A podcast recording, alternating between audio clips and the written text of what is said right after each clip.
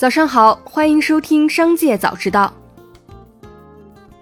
今天是十一月十七号，星期五，一起来关注今日要闻。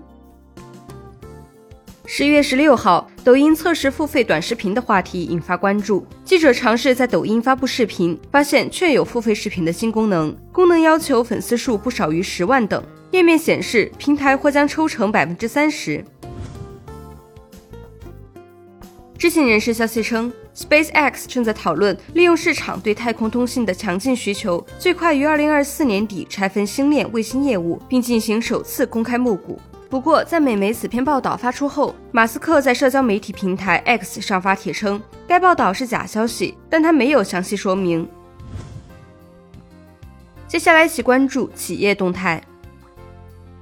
十一月十六号，网易发布二零二三年 Q 三财报。净收入二百七十三亿元，归属于公司股东的净利润为人民币七十八亿元。非公认会计准则下，归属于公司股东的持续经营净利润为人民币八十六亿元。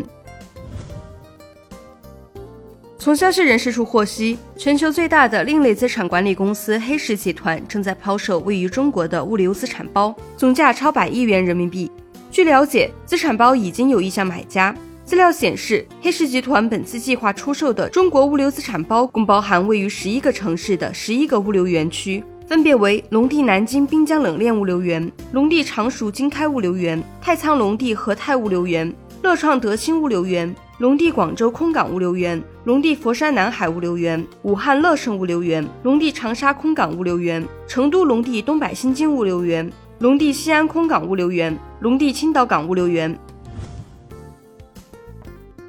杭州三十亿量化跑路事件持续发酵，又有机构涉及。记者从知情人士处获悉，国通信托旗下产品或踩雷，涉及规模或达三十亿元。资料显示，国通信托原为方正东亚信托，截至二零二二年底，国通信托总资产九十二亿元，存续信托资产规模一千四百五十三亿元。OPPO 正式推出大模型安第斯大模型安第斯 GPT。分为端侧运行、云端运行等不同参数规模，最高支持千亿参数，拥有对话增强、个人专属和端云协同的技术特征及知识、记忆、工具和创作能力，支持文生图与图生图场景。用户可以通过升级后的小步助手来体验。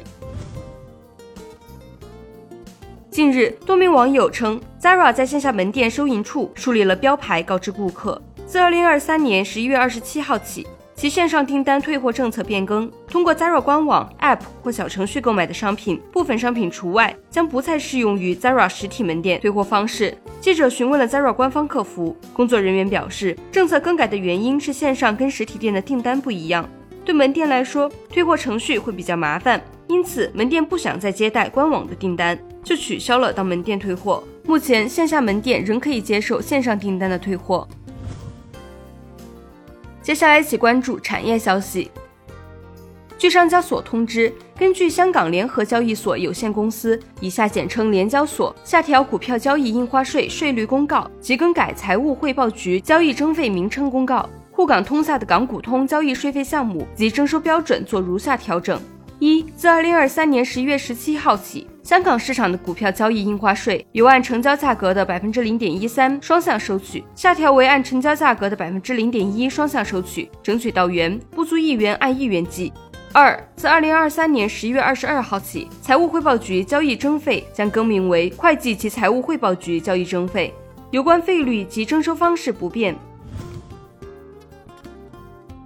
中国卫星导航定位协会日前发布的报告显示，截至今年上半年，我国境内申请入网的智能手机中有超过两百款支持北斗定位，占比百分之七十五点八。支持北斗定位的手机出货量超一点二亿部，占比超过百分之九十八。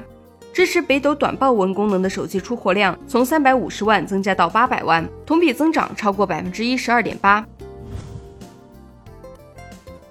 十月份，一线城市新建商品住宅销售价格环比由上月持平转为下降百分之零点三，其中北京、广州和深圳环比同比下降百分之零点四、百分之零点七和百分之零点五，上海环比上涨百分之零点二。二手住宅环比由上月上涨百分之零点二转为下降百分之零点八，其中北京、上海、广州和深圳环比分别下降百分之一点一、百分之零点八、百分之零点八和百分之零点五。二线城市新建商品住宅销售价格环比下降百分之零点二，降幅比上月收窄零点一个百分点。二手住宅环比下降百分之零点五，降幅与上月相同。三线城市新建商品住宅和二手住宅销售价格环比分别下降百分之零点五和百分之零点六，降幅比上月分别扩大零点二和零点一个百分点。